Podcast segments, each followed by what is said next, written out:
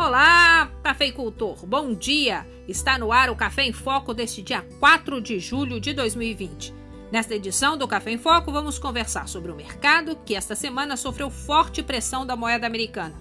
No segundo bloco, falamos sobre clima com o agrometeorologista e professor do Instituto Federal de Mato Grosso do Sul, Dr. Lucas Eduardo de Oliveira. E no terceiro bloco, uma conversa sobre Certifica Minas, com o gerente regional da Emater, Willem Araújo. É um minuto só e já começa o seu Café em Foco deste sábado, que também vai dar um giro com o Nelson Moreira, jornalista lá do Rio Grande do Sul, falando do movimento e da agenda das feiras do agronegócio no Brasil. Daqui a pouquinho eu estou de volta com o Café em Foco.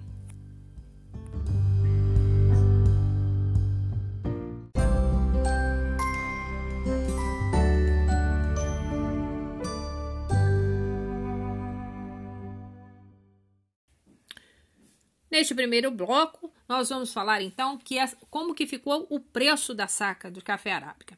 A semana abriu em alta por conta da moeda americana e das informações sobre o clima no cinturão da produção do arábica. Com as baixas temperaturas e a possibilidade de geada, o mercado financeiro começou a semana comprador, o que fez o preço da saca chegar a 500 reais logo nas primeiras horas do pregão. Na terça-feira, a tendência altista deu sequência. Porém, os preços não seguiram firmes por motivos, principalmente a incerteza do consumo internacional e por conta da pandemia e da divulgação do aumento de novos casos nos Estados Unidos, que fez com que os preços fechassem em baixa com relação à segunda-feira. Na região, as cidades tiveram as ações de prevenção e os decretos mais rigorosos com o aumento de casos de coronavírus. E a lotação dos leitos da UTI da Santa Casa de Guaxupé, que atende a região. Os cafeicultores que estão seguindo as orientações avançam com a colheita e já atingiram 20% das lavouras colhidas, mas os volumes negociados ainda são pequenos na região. Os cafeicultores estão atentos à meteorologia e aos trabalhos de pós-colheita no terreiro. Então, com isso, vamos ver como que ficou o fechamento do café arábica na região, nas principais praças. O tipo 6 fechou assim: Guaxupé 523, pago no melhor preço. Poços de Caldas 520 e Varginha 540 reais a saca. Já o tipo 4.5 fechou em Guaxupé a 534 no melhor preço, Poços 540 e Varginha a 541 a saca de 60 quilos. O índice CPE, que baliza toda a comercialização do mercado físico, fechou a semana em R$ 510,69, uma alta de R$ 22,00 por saca com relação à semana passada. Já o cereja descascado, o CD, fechou em Guaxupé a 600 reais, Poço 610 e Varginha 605 reais. O, esses preços né, no mercado físico também tiveram influência do mercado financeiro. Foi divulgado pelo Vietnã que eles já conseguiram comercializar 3% de toda a safra de 2020, já colocaram no exterior no mercado externo. E a Costa Rica está tendo muita dificuldade de fazer a colheita com as medidas sanitárias exigidas pela pandemia. E para a gente saber um pouco mais desse panorama nacional do agronegócio, eu converso com o Nelson Moreira. Nelson, como é que está o calendário das feiras do agronegócio, né? Como é que está essa movimentação? O agro está cancelando as feiras, está adiando. A gente teve aí a AgriShow que não ocorreu, né? A maior feira mais de 700 empresas nacionais e internacionais fazem AgriShow todo ano em maio, que não ocorreu esse ano algumas atividades. A gente teve aqui no sul de Minas, uma pela a, Três Pontas, a, a feira de café online, mas ainda muito aquém do desejado. Estão acontecendo os eventos. O governador Zema disse que pode ocorrer a Semana Internacional do Café, mas no local está montado o Hospital de Campanha do Estado. Como é que está aí Sul? Você tem alguma informação para a gente? É, é, a mais recente feira que foi cancelada é a Expo Inter, uma das principais feiras agropecuárias do país, que acontece sempre ao final de agosto, início de setembro, uh, é, na cidade de Esteio, a 22 quilômetros de Porto Alegre ela realmente concentra uh, animais e, e, expositores de todo o país, principalmente do estado do Rio Grande do Sul, mas de todo o país, incluindo a parte de máquinas agrícolas. Ela foi uh, cancelada essa semana, depois de uma tentativa de prorrogação do seu prazo para um mês depois, ou seja, ao final de setembro. Mas as condições do controle da, do Covid-19 no Rio Grande do Sul não estão boas. Uh, esta semana chegou a, a, um nível de ocupação das UTIs muito alto, então os expositores resolveram uh, cancelar a participação e, e, a, e, a, organização da feira, que seria uh, o aniversário, aconteceria durante o aniversário de 50 anos do parque onde a feira é realizada. Com ela, fecha-se um ciclo de várias outras feiras agropecuárias e, e de agricultura que também foram canceladas ao longo deste ano. Temos aí, uh, para citar, o AgriShow, que também é extremamente importante na área de máquina agrícola, foi cancelado, transferido para o ano, para o ano que vem. Temos Agro Brasília, que na verdade foi transferida fisicamente, mas deve acontecer uh, de forma digital a partir da semana que vem. Depois, eh, Tecno Show comigo, que acontece em Goiás, a Bahia Farm Show, no oeste da Bahia.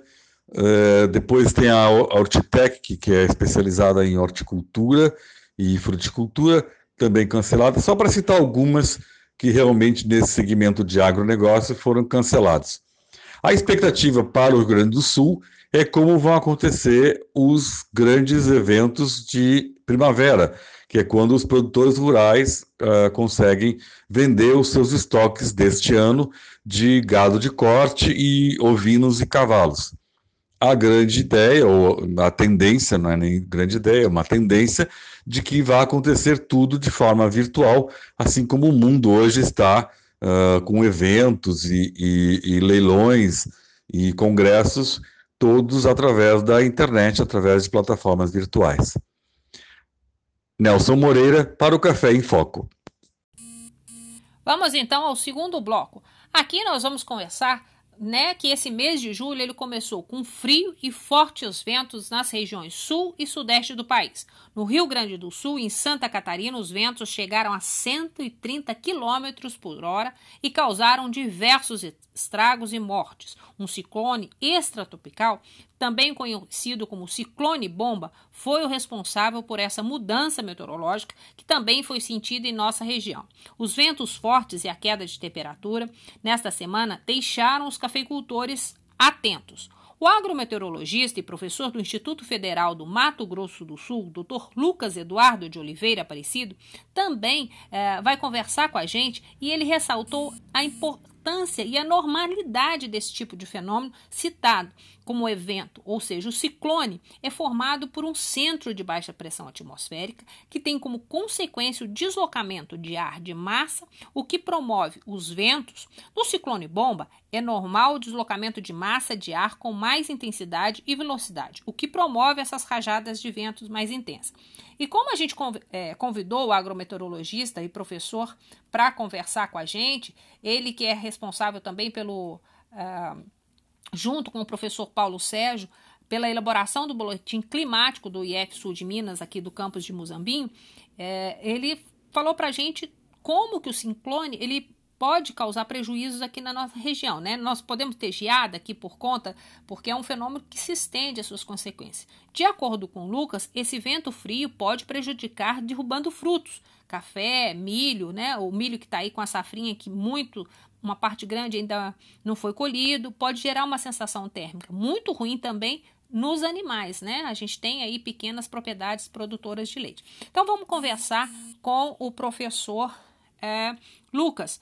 Lucas, como que os ventos fortes é, desse ciclone bomba, eles se formam? Explica isso para gente, professor.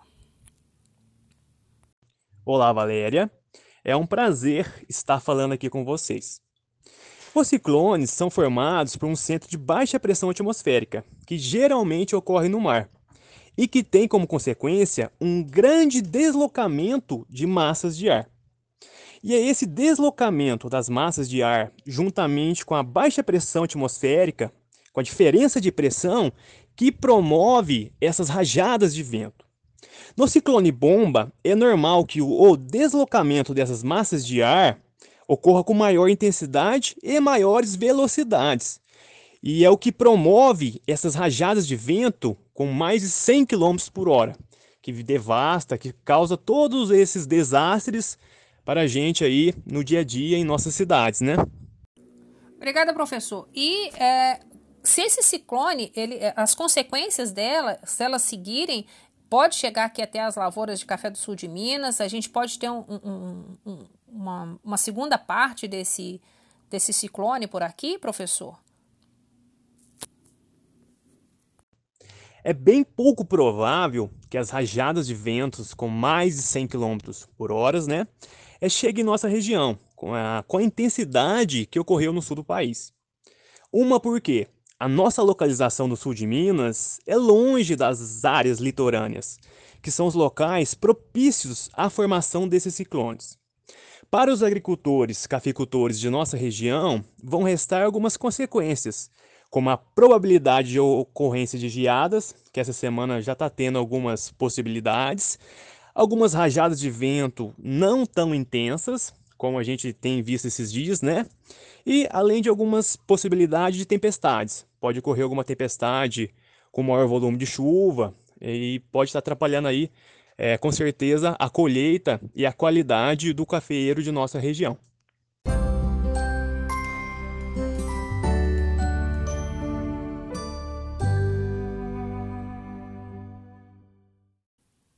E de volta agora no terceiro bloco, eu converso com o William Araújo, gerente regional da Emater. William, obrigada por conversar com a gente. Vamos falar sobre o, uh, o selo né, de, de, certificação da Emater, o selo público, sem custo para o cafeicultor, que agrega valores na hora da venda, porque o produtor, para ter melhores preços, precisa ter qualidade. E uma das exigências são selos de sustentabilidade, como o selo do Certifica é, Minas.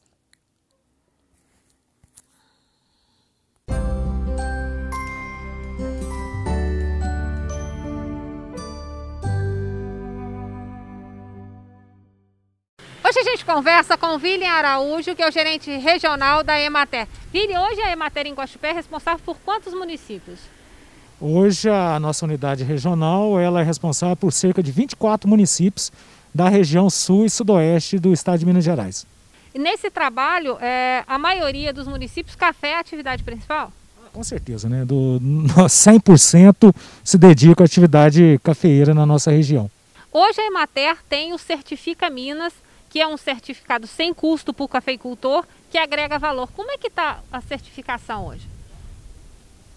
É, a certificação, nesse exato momento, a gente está com, tá, tá, com dificuldades, trabalho remoto, né?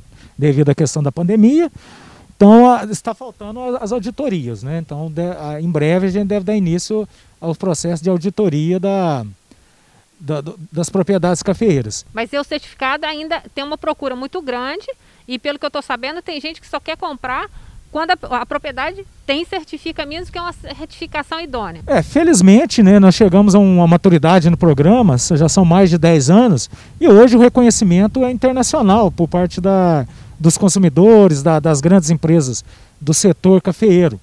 Então a demanda tem crescido, graças a Deus, né? Então, felizmente, hoje praticamente todas as regiões do estado, nós já temos um grande número de propriedades é, certificadas em processo de certificação e aguardando né, a presença dos nossos técnicos, devido a essa demanda por cafés especiais. E houve uma readequação no, no, no, nesse setor de certificação e acreditação de qualidade do café, e com isso, esses selos, como o nosso selo, que é público, gratuito, de, de, de baixo custo, ele houve uma, uma demanda é uma credibilidade maior e uma demanda pelo setor pela a certificação, devido... Está muito ligado também à segurança alimentar, Ovelha. Você vê essa certificação agora sendo exigida, é, vamos colocar aqui para o público, muitos compradores de cafés internacionais querem o Certifica Minas como segurança sanitária, né? Isso, o, o programa Certifica Minas, né, o programa em si de certificação, ele é voltado para a adequação da propriedade. Ela seguir todas as boas práticas de produção, além das práticas sociais e ambientais. Então, com base na, nas regulamentações que já existem no, no, no setor, É, o que acontece? Se você seguir todo o procedimento recomendado, você vai obter um produto com mais segurança, sem risco de contaminação com agrotóxicos, sem risco de contaminação com micro-organismos, né, fungos, patogênicos, que causam doenças, né, na, e principalmente que, que contaminam né, o, o, café. E com isso, há né, a, a pressuposição que o produto é um produto de excelente qualidade né, e sem risco de contaminação ao ser humano. Tanto que o órgão verificador é o Instituto Mineiro de Agropecuária, que é responsável pela sanidade animal e vegetal no estado de Minas. Então isso dá uma segurança ainda maior a, esse comprador, já que um órgão que é específico, né, que cuida da sanidade, quem otorga o certificado a esse produtor e a, e a sua propriedade. É lógico que a qualidade do produto, a qualidade de bebida, de xícara, depende de outros fatores, né? Mas pelo menos a qualidade ambiental e sanitária, ela dentro das propriedades Certifica Minas, elas alcançam um padrão bem superior às demais propriedades do estado de Minas e do Brasil. E quando a gente fala em certifica, a gente fala em qualidade. Como é que está a qualidade da safra 2020 e 2021? É, felizmente o clima ajudou, né? Antes da colheita, né? Foi um período, é um período, a chuva foi boa, né? Em quantidade, então houve uma granação satisfatória da, dos grãos. No início da colheita nós não tivemos tanto problema de chuva, nas últimas semanas sim.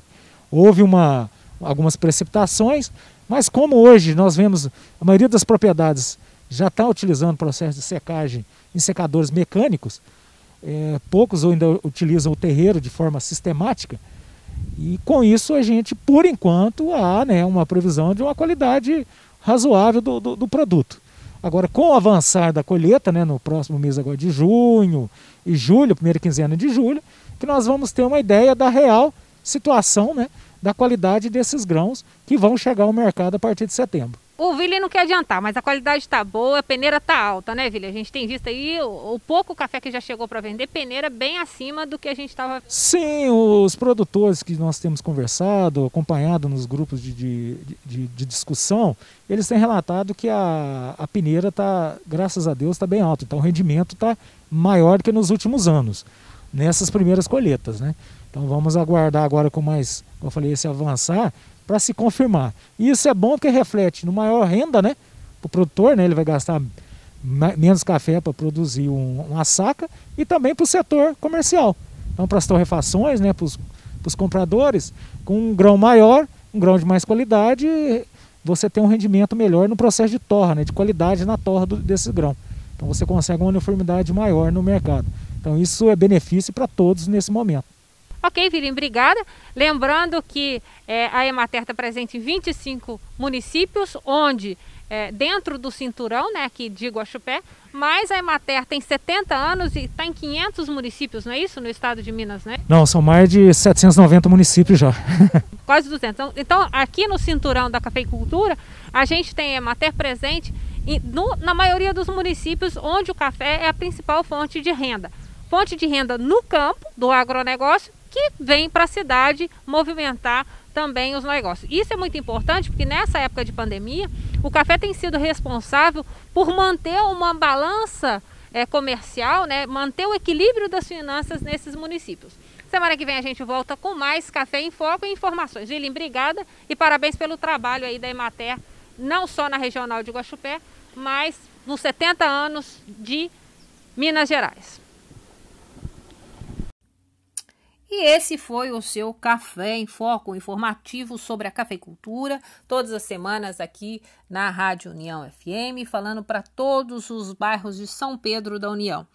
E claro que a gente espera que vocês tenham saúde, é, que vocês é, permaneçam em casa, só saindo para o que for estritamente necessário. A gente sabe que a colheita do café continua e que no campo as pessoas estão tomando todas as medidas, é assim que tem que continuar para que esse produto nosso que movimenta a economia, gera riqueza não só para a cidade de São Pedro da União, mas para mais de 500 municípios aqui no sul de Minas que vivem e sobrevivem principalmente das atividades ligadas direta ou indiretamente à cafeicultura, que eu deixo o meu abraço para todos vocês, cafeicultores, suas famílias, que vocês tenham uma boa semana, fiquem com Deus e espero vocês na próxima, no próximo sábado, se assim Deus e Nossa Senhora do Café nos permitir. Um abraço grande e até lá.